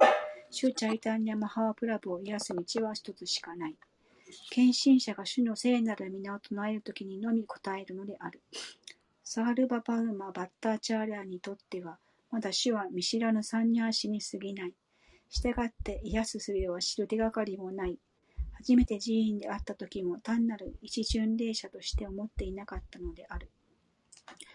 しかし一行が少し遅れて寺院に着いた頃、死が三枚に入って倒れたために、サールババウマ・バッターチャーリャーによって寺院からつ連れ出されたということであった。寺院にいる巡礼者の間ではその話題で持ちきりと持ちきりだった。しかし偶然にもある巡礼者がガダーダラ・パンディットの知人であるゴーピー・ナーラタ・アチャーリアと面識があったので、その巡礼者からシュ・チャイナチャイタンニャが今いる場所は、サールババウマー・パッターチャーリアの家であることを聞き知った。ゴーピーナータ・アーチャーリアはサルバサルババウマ・バッターチャーリアの義理の弟にあたる。ガダーダラ・パンディットが一行をゴーピーナータ・アーチャーリアに紹介し、ゴーピーナータ・アーチャーリアが一行をシュー・チャイタンニャが倒れているバッターチャーリア邸と案内した。一行が声を添えて、主ハリの御名をいつも通り唱えたところ、果たして主が意識を取り戻した。その後、バッターチャーリアは一行を歓迎し、我が家でぜひとももてなしを受けてくれと願い出た。その後一行が沐浴に出かけ、バッターチャーリアはカーシー・ミシュラーの家に一行の部屋を設けて食事の手配をし、ギテー・ゴーピーナータ・アーチャーリャもバッターチャーリャも手伝った。その時二人はシューチャイタンニャがバガバーンであるかどうかについて話し合っている。以前から主のことを知っていたゴーピーナータ・アーチャーリャはシュチャイタンニャ・マハープラブがバガバーンであることを明らかにしようとし、バッターチャーリャは偉大な献身者であると主張した。二人は権威あるシャーストラの見解に基づいて討論したのであり、自分の意見を干渉的にぶつけ合ったのではない。バガバーンの決心であるかどうかは権威あるシャーストラによって判断すべきものであり、愚かな共振者の人気投票で決まるものではない。シュ・チャイタンニャは事実バガバーンである。しかし、シュ・チャイタンニャが決心して現れたことを歪んで捉えている共振者たちが、権威ある経典を無視し、死の神の決心を自称する。しかし、サルバ・バウマ・バッターチャーリアとコーピーナータ・アーチャーリアはそんな具にもつかない干渉に浸っているのではない。権威ある協定に基づいてチャイチャイタンニャム・ハープラブがバカバーンであるかどうかを見極めようとしているのである。話し合ううち、バッター・チャーリアもナワドビープ地方の出身であることが分かり、さらにシュ・チャイタンニャの母方の祖父にあたるニーラーンバラ・チャクラバルティがサールバ・バウマ・バッターチャーリアの父と学友であることも明らかになった。すると若いサンニャーシーであるシュ・チャイタンニャがバッターチャーリアには愛しく思えてきた。偉大なる死、バッターチャーリアは自らもシャンカラーチャーリア・サンプラダーヤに属する上、同サンプラダーヤに属するサンニャーシーにベーダンダ哲学を享受する立場にある。したがってこの若きサンニャーシー、シュ・チャイタンニャにもベーダンダ哲学を聞かせてあげたいと思った。一般にはシャンカラ派哲学の信奉者がベーダンダ信奉者として知られている。しかしながらベーダンダ哲学研究はシャンカラ派の専売特許ではない。正当的なサンプラダーヤならば、いずれもが研究するものであるが、各々にそれぞれの解釈がある。しかし、シャンカラ・サンプラダーヤの信奉者には、ベーダンダ主義がバイシナバのことがあまり知られていない。著者はバクティ・ベーダンダ称号をバイシナバ社会から授けられたものであるが、その理由もまさかにそこにある。主はバッターチャーリアからベーダンダ哲学を聴講することにし、サールバ・バウマー、バッターチャーリアと共にジャガンナーラダ寺院の中に座った。サールババウマー・バッターチャーリアは7日間にわたってベーダンタ哲学を説き続け、主は聴講を続けながら一言も遮ることがなかった。主が一言も発しないので、バッターチャーリアの胸には疑問の雲が差し掛かった。質問もなければ批判もない。なぜ黙っているのかと主は主に尋ねた。主はバッターチャーリャーの前では愚昧なる聞き手として振る舞い、ベーダンタ哲学を傾聴しているふりをしていた。それはひとえにベーダンタ哲学を聴講することがサンニャーシーの務めであると、サールババウマ・バッタチャーリャーは思っていたからである。しかし主は傾聴しても同意してはいなかった。この態度によって死が示唆したものは、シャンカラ・サンプラーダーヤばかりでなく、シュリーラ・ビアーサレーバの教えに従わないサンプラーダーヤに属するベーダンタ信奉者がベーダンタをただ単に機械的に研究しているに過ぎないということであった。まさにベーダンタ読みのベーダンタ知らずなのである。ベーダンタスートラの解説は、その賢者ビアーサレーバー自身によって、シュリーマドバーガバタムにおいて述べられている。バーガーバタムを知らぬ者がベーダンタ哲学の解くところを知るのは極めて難しい。博覧狂気をもって知られるバッターチャーリャーは、主のその皮肉な態度が見えていたので、同意できない点があるならば、あ同意同意できない点があるなら、なぜ問わないかと問い続けた。主は七日間にもわたって石のような沈黙を守り続けた意図を見抜いていた。主の胸に別の見解があるということをバッタチャーリャーは胸の内を明かすように主に求めた。答えて主が語った。敬愛す敬愛する死よ、ベーダンタスートラにあるジャンマリーアスやタヤタハやシャーストラヨーニトワートアタートブラフマジジュニャーサーの意味は明白に理解できます。しかし死の説かれた見解は理解しかねる。スートラの論点はスートラの中におのずから明らか。しかし死の解釈は体をもって真意を覆い隠すものではないでしょうか。スートラの明白なる論点を声に避け、独自の見解を提示する。それが死の態度です。自らの限りある知恵を頼みにして、ガス、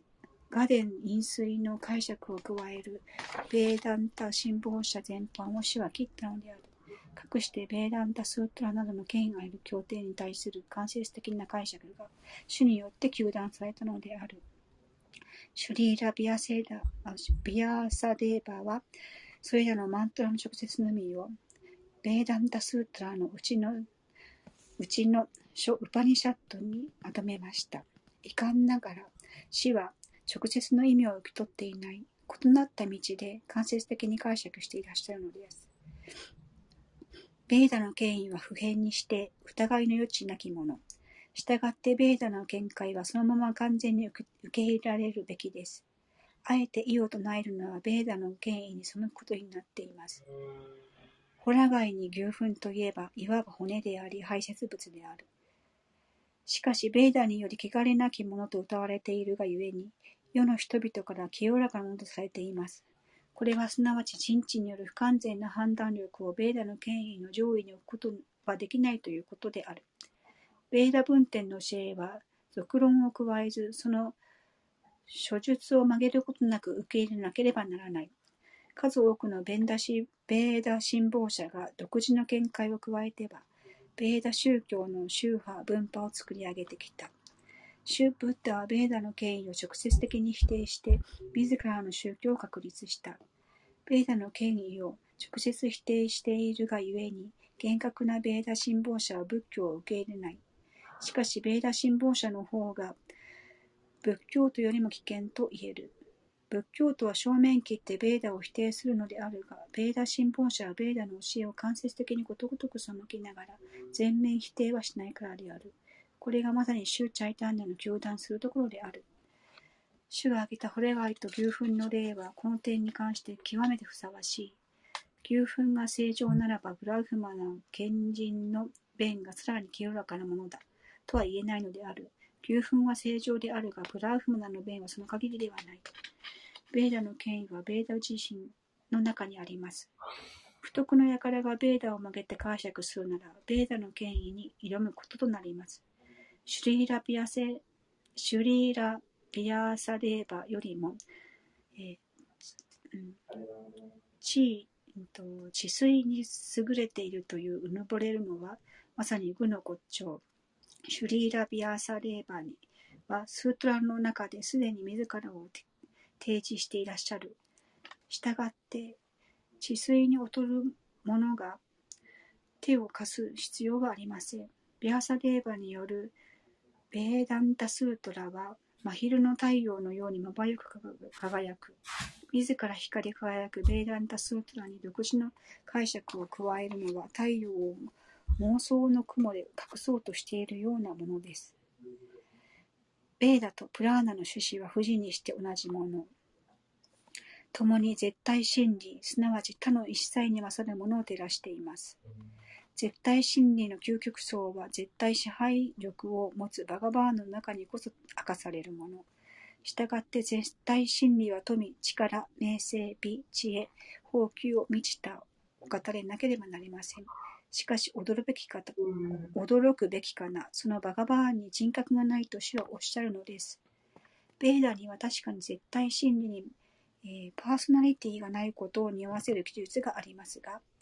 あくまでもその目的は絶対完全体にまつわる俗論を打ち消すためにあるものです。主の人格的様相は俗なる層の一切と全く異なっている。生きとし生けるものはここなる存在であり、絶対完全体の部分体、全体から展開した部分が人格なる存在であるならば、体験なる全体がパーソナリティなき存在ではありえません。絶対完、絶対、絶対完全体は相対的人格存在の中の至上なる人格なのです。一切万物がそれから展開し、それに支えられていることが米大に述べられています。そして、えー破滅の後には一切がそれに回帰する。したがってそれこそが一切万物の根本原因。展開して一切万物なる存在、一切万物を注える存在。破壊の後に一切万物が回帰する存在。それらの質を持つ存在は非人格なるものではありえません。ベーダの教えによれば、他に展開するものは唯一それのみであり、それが自らの意志により物質自然を一別すると謳われています。故にそれの一別以前には物質物質宇宙は存在し得ません。したがってそれの一別は物質的なものではないと結論できます。物質自然を一別したときには物質的な、えー新作用や感覚器官は生じてなかった。かくしてベーダを転居として、それには妙なる目があり、意志があることに疑問の余地はない。その目や心は物質的ではない。それにまつわる非人格的要素は、それに物質性がないことを物語るものであり、人格そのもの人格そのものの否定ではありません。ブラフマンは最終的にはバガバンを意味します。ブラフマンを非人格的存在と認識するのは、俗なる世界を単に否定しているに過ぎません。パラマートマーやブラフマンの局所的概念であり、あらゆる生命形態に内在しています。史上ブラフマンに目覚めるとは、究極的には刑事経典の光に照らしてバガバーにつながることです。史上ブラフマンこそが一切のビシュヌザットワが発するところなのところです。プラーナはベーダの保位分点です。ベーダマントラは一般の人々に人々には理解が極めて難しい。ドビジャでありながら、中身の伴わないものの他も、他にも、女性やシュードラにもわからぬもの、かくしてマハーバーラタやプラーナ文典が読みやすい形で編まれ、わかりやすくベーダ真理が説かれたのです。ブラフマーは少年の姿のクリシュナに祈りを捧げましたが、そのその祈りの中に歌われているように、シュリーナンダ・マハラージとヤショーダマイをはじめとするウラジャブーミーの人々の幸には再現がありません。なぜなら永遠なる絶対真理者が、えー親しい親族としていつも共にいてくださる、くださったのですから。ベーダマントラが歌うように絶対真理は手足なく、しかも失踪す失踪することがいかなるものよりも早く、献身をもって捧げられたものはすべて受け取ります。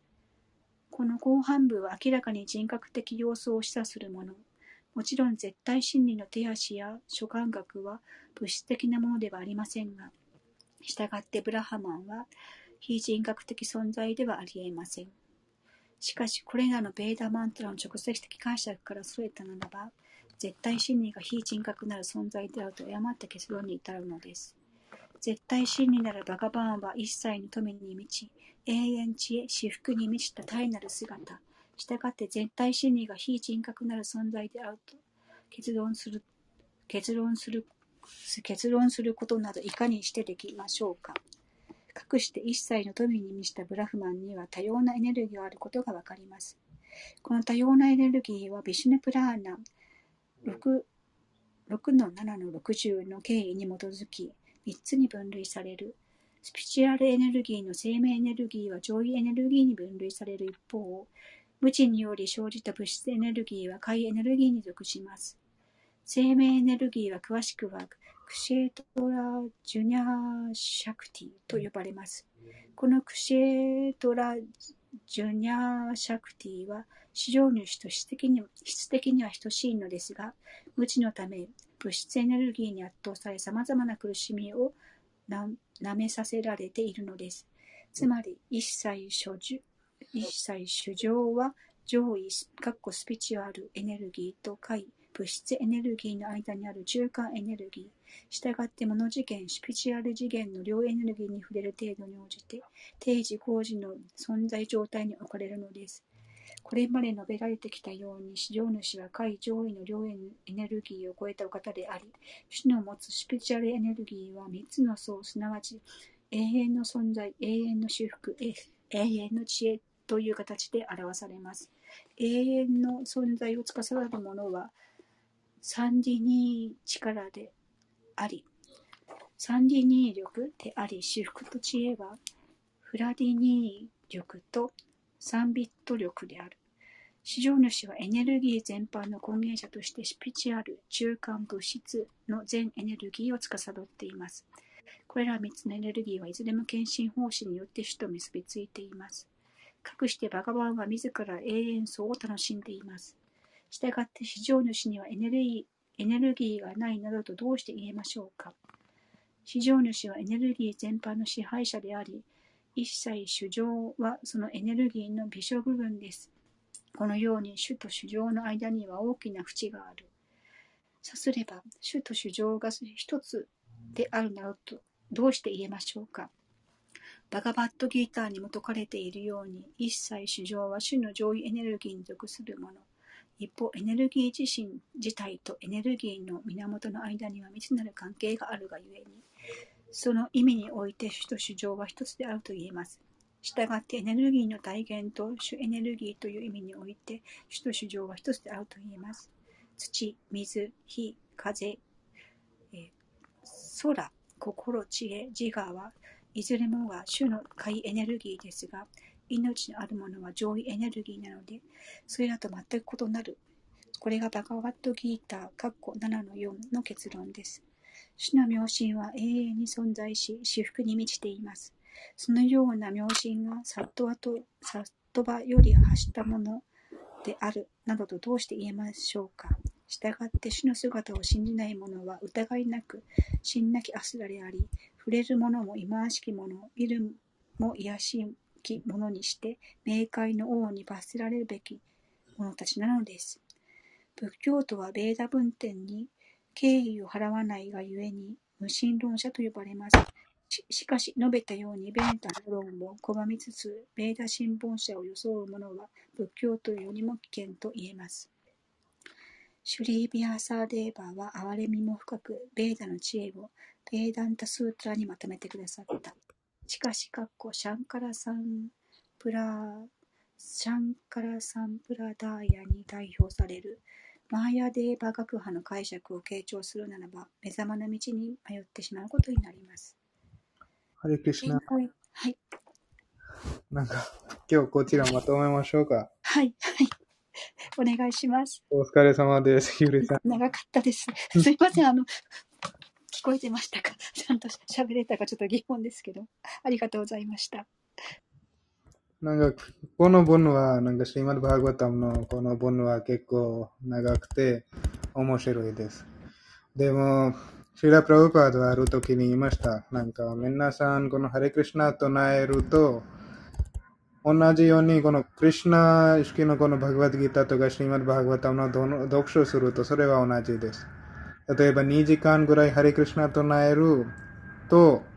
2時間ぐらいこのバグワッドギターとかシーマルバーガタムの読書会する。それは同じです。なんか、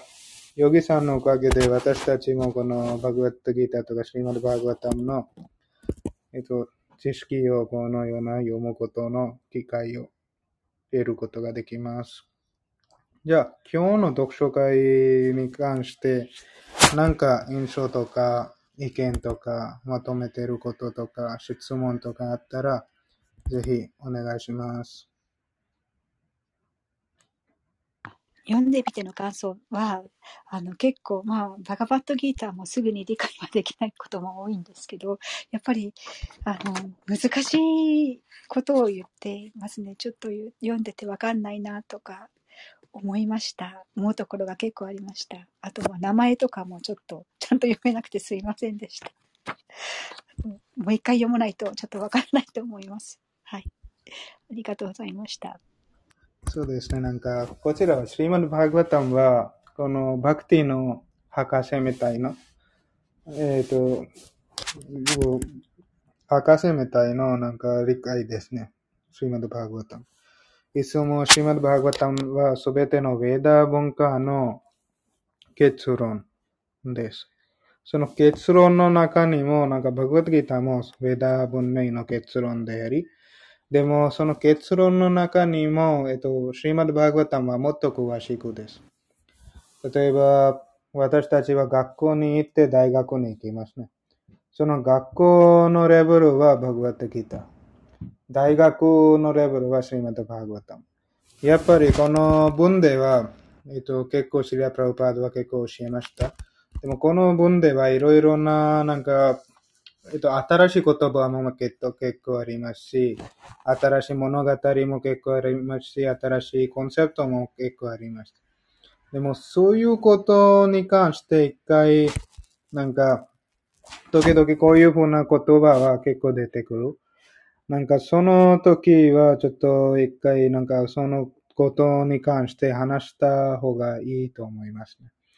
なんか時々なんか読書はちょっとなんか長い時間ぐらいに流れると、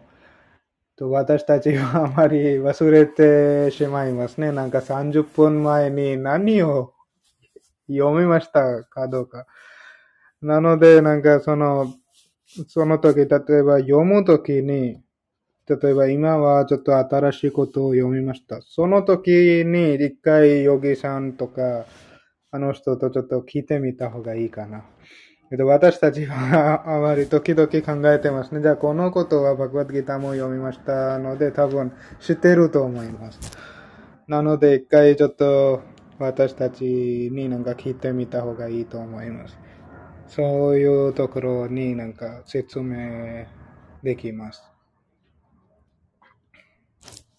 そうですね。その読みながらそこ、そこに止まって、バグワッドギターと同じように、その、と、と、なんて言いますか、その、止まって、そこで話し合って、えーえーディスカッションして、あと、あと読み続けて、そこで止まって、そういうふうな、うん、少し少しよ文を読んで、ディスカッションして、そういうふうにしましょうそうですう。ありね。がとうございました、ゆりさん。なんか覚えてますかゆりさん。なんとはい、一つ二つぐらいの。あ結構最初から 初めの方からわからないなと思っていたので、ちょっともうどこか 忘れてしまう、どこだったかちょっとわかんない。結構長く飲んだので、ちょっと今すぐにはわかりませんけど、はい。次からはちょっと聞きながら、はい、質問したいと思います。ありがとうございます。やっぱりゆゆりさんはやっぱりなんか哲学学書的なことでうまいかな。なんかいつも私私もなんか、私たちもなんか、だいたい3週間、2週間前ぐらいに見てますね。ゆりさんはいつもなんか、質問的にも、ちょっと結構いい質問やってます。そうですね、ゆりさん。そうですね。अरे थोड़ा सेत्सु में भी दो じゃあ、今日は私たちはこのシュチェシュチェタニアの、えっと、物語とか読みました。このバクティ、バクティヨガの方法は、えっと、世界中で広めるとか、広めるの運動は、シュチェタニアは500年前に始まりました。 その前にもウェダ経典ありましたけど、でもウェダ経典からこのバクティの知識を得て、そういう知識に従うところは誰もやらなかった。やっぱり人々は、インドで人々は唱え唱えましたけど、ウェダの本とか、ウェダ経典は唱えましたけど、でも実際に真剣なウェダ経典の従うことはあまりやらなかった。なので、この仮の時代では、今の時代では、このユガ、えっと、すべての時代の、なんかユガダルマと言ってます。ユガダルマの意味は時代のダルマ、時代の、えっと、やるべき。例えば、サッタ、サッティアの時代では、一番最初のそのサッティアの時代では、ヨガダルマはアシュタングヨガありました。その時、アシュタングヨガをやって、心にこのビシュヌの四つの手の姿を集中して、人々は解放されました。その後は、トレーターの時代では、この、えっと、ヤジナとか、えっと、大大きな儀式で、クリュナのために大大きな儀式で、いろいろなものを捧げて、なんか火の儀式とかいろいろやって、人々は、と、解放されました。その後は、ドアパラの時代では、えっと、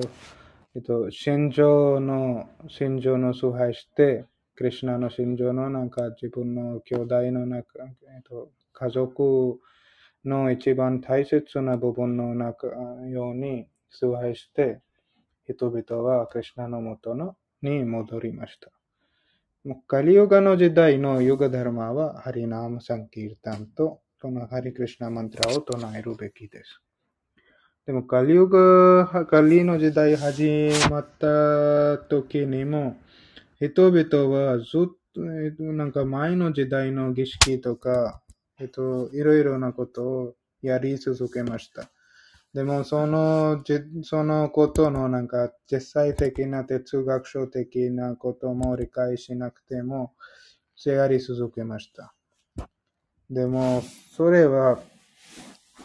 えっと、実際にバクティじゃなかった。でも、儀式ばっかりになりました。そのために、シチューチェタニアは500年前に現れました。シュチェタニアは、クリシナ自身の現れです。クリシナは人々はあまりこの、えっと、すべきものとか、ダルマとか知らなくて、クリシナは自分自身で現れてみんなに教えてます。どういうふうな私に崇拝するのか、どういうふうな、どんなことをやるのか、どういうふうはやらなくてはいいのでしょうか。そういうことを教えるために、シューチャタニは実際に来ます。でも今、カリカリの時代では、ハリクリシナマントラを唱えて、ハリクリシナマントラを歌って、このキルタナをして、誰でも解放されることはできます。シュチャタニアは500年前にこのハリクリシナマントラの、えっと、唱えることとか、バクティヨガを始まるために来ました。その物語でした。シュチャタニアはこのシーマンド・バーグワタム、バーグワタム向けのこのシーマンド・バーグワタムの拠点を従って広めて全部ラダ・クリシナを、ラダ・クリシナのなんか祈りとか、崇拝することとか、ラダ・クリシナのバクティとか、献身防止を始まりました。世界中で広めために、その方法を広めました。なので、私たちは、えっと、シュシュチャタニアは、なんか、クリシナはシュチャタニアの現れで一人で来なかったでも、一緒に自分の、えっと、アソシエイト、自分の敬愛者、偉大な敬愛者たちも連れてきました。そういういろいろな敬愛者たちは、例えばゴピナタチャリアとか、シューニティアナンダとか、シュアドワイタとか、ガダダルとか、シワースとか、こういうふうな、えっと、クリシナの偉大な敬愛者もシュチャタニアと一緒に現れました。例えば、大きな、なんか偉大な王様は、どこでも一人に行きませんですね。自分のいろいろな方と一緒に行きます。なんか大臣とか、シモベとか、えっと、ヘルパーとか、セクレタリーとか、と一緒に行きます。同じように、クリシナも現れすると、アバターすると、いろいろな偉大な敬愛者たちと一緒に現れています。同じように、主チャタニアはいっぱいいろいろな偉大な敬愛者たちと一緒に現れました。その偉大な敬愛者たちはみんな主チャタニアに従ってこのようなバクティのヨガとか献身の星を広めました。主チャタン、主クリシュナばっかりに集中してバクティを広めました。でもその的なこのインドのこのカースト制度とか、そういうを逃げて、実際に魂と魂のつながり、実際に魂、精神的な魂とクリシナ、主クリシナとつながりの方法は、剣士の死を広がりました。なので、シリマド・バーガワタムの、えっと、始まる前にシュラ・プラブパードは、シュチャタニアのことを、ここに、なんか、シマド・バーガワタム紹介のことで教えてます。シュチャタニアはいつもこのシマド・バーガタムのことも結構広めましたので、シュチャタニシュチャタニアは、シュチャタニア教えはいつももうこのシーマッバーガタム向けとかシーマッバーガタムの前に一回読んだ方がいい。ので、シーラ・プラブパードはこのシュチャタニアのことを教えました。じゃあ、なんかありますか？質問とか印象とか。そうですね。あの、チャイタニャはあの偉大な方ということは前にも聞かせていただいたんですけど、あの、結構今日読んだところでは、そう簡単に、あの、ではなくて、やはりいろいろと苦労なさってたんだな、苦労っていうか、ちょっといろいろいい言葉が見つからないんですけども、いろいろなことがあって、うん、いろいろ自分の、うん進め、進めたんだなって思いました。まあ、ちょっと先も楽しみになります。ありがとうございました。そうですね。私たちもお互いに楽しみになりました。そのいい言葉を聞いて、あの、シュチャタニアの、いつもシュチャタニアの物語は、シュチャタニアとの歴史とか運動はいつも結構楽しみになります。私たちは読むと、聞くと、教えると、えっと、いつも喜ばせてます。と次の読書会では、このちょっと、ちょっと長く本やるときに、えっと、下り終わるときに一回ちょっとなんかディスカッションした方がいいと思います。下り終わって、なんかその前の下りで、名前の文でなんかこの新しいこととか知らないことあったら、そういうことの話します。シーラ・プラブパードはいつもこのようななんか長いものを読むときに、このようななんかものをあったら、ちょっと説明されました。だから、シューチャタニアのいろいろな、えっと、方たちは、えっと、インド中でいろいろな、なんか、なんか、こ人々にこの真剣なクリシナ意識をしました。なので、クリシナ意識は、えっと、500年前にシュチャタニア始まりました。なので、今もなんか新しい方々はクリシナ意識とか聞くと、それは新しい言葉って考えてるけど、でもクリシナ意識は5000年前にこのシューマン・バーガタムから直接始まりました。そのなんか歴史的にも見ると、これはだいたい500、5000年前に。でも、そういうことは、人々はなんかやっぱりクリシナ意識は誰でもできない。言ってます。や、ジャンティヒスメダサ。なんか非常に、えっと、非常になんかちょっといい知識の人々だけ、じゃあこういうものは私のためにいいって考えて、このクリシナ意識のことに真剣に従うことができます。なのでちょっと時間、時間的、なんかじ、えっと、ちょっとえっと、なんか時間を触れて、このクリシュナ意識のことも時々なくなってしまいます。なんか人々は従うことができませんので。でも、純粋な敬愛者とか、実際にシュチェタに従うと、従うことは結構簡単にできます。なので、シーマッド・バーガワタムとかバグワッドギターにもっと集中するべきことを教えるために、シュチャタニは実際に現れて、この非常に完璧な喜びを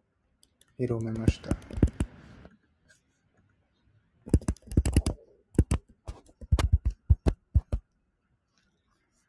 うん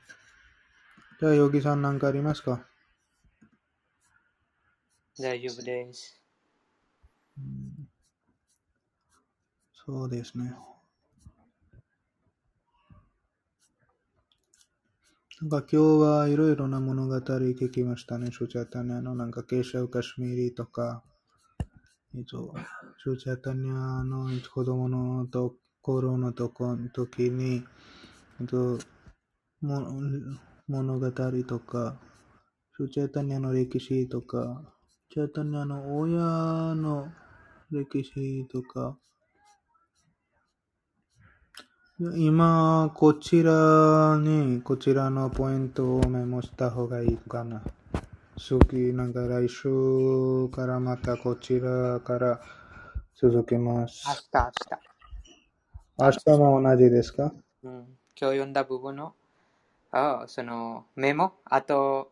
あ分からなかったポイントも、その、なんて言いますか、そのメモして、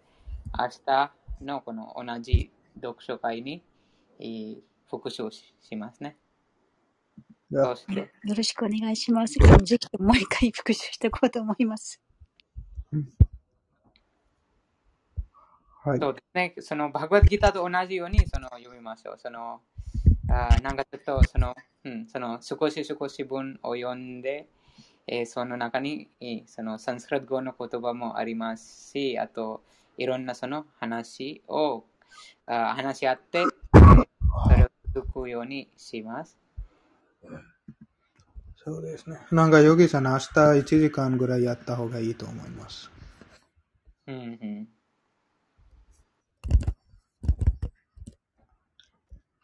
じゃあ、よろしくお願いします。今日は読んでいただきありがとうございました。シーマッバーありがとうございました。ありがとうございました。ハリークシュナ。高代さん、聞いてくださってありがとうございました。高代さんも、その、あ読め読めることができたら、ぜひえー参加してください。明日もああ7時半にえーこの部屋をあ続きます。あと、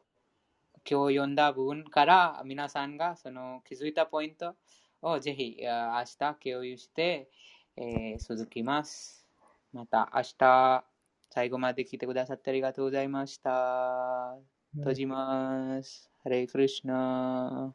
ハリークシュナ。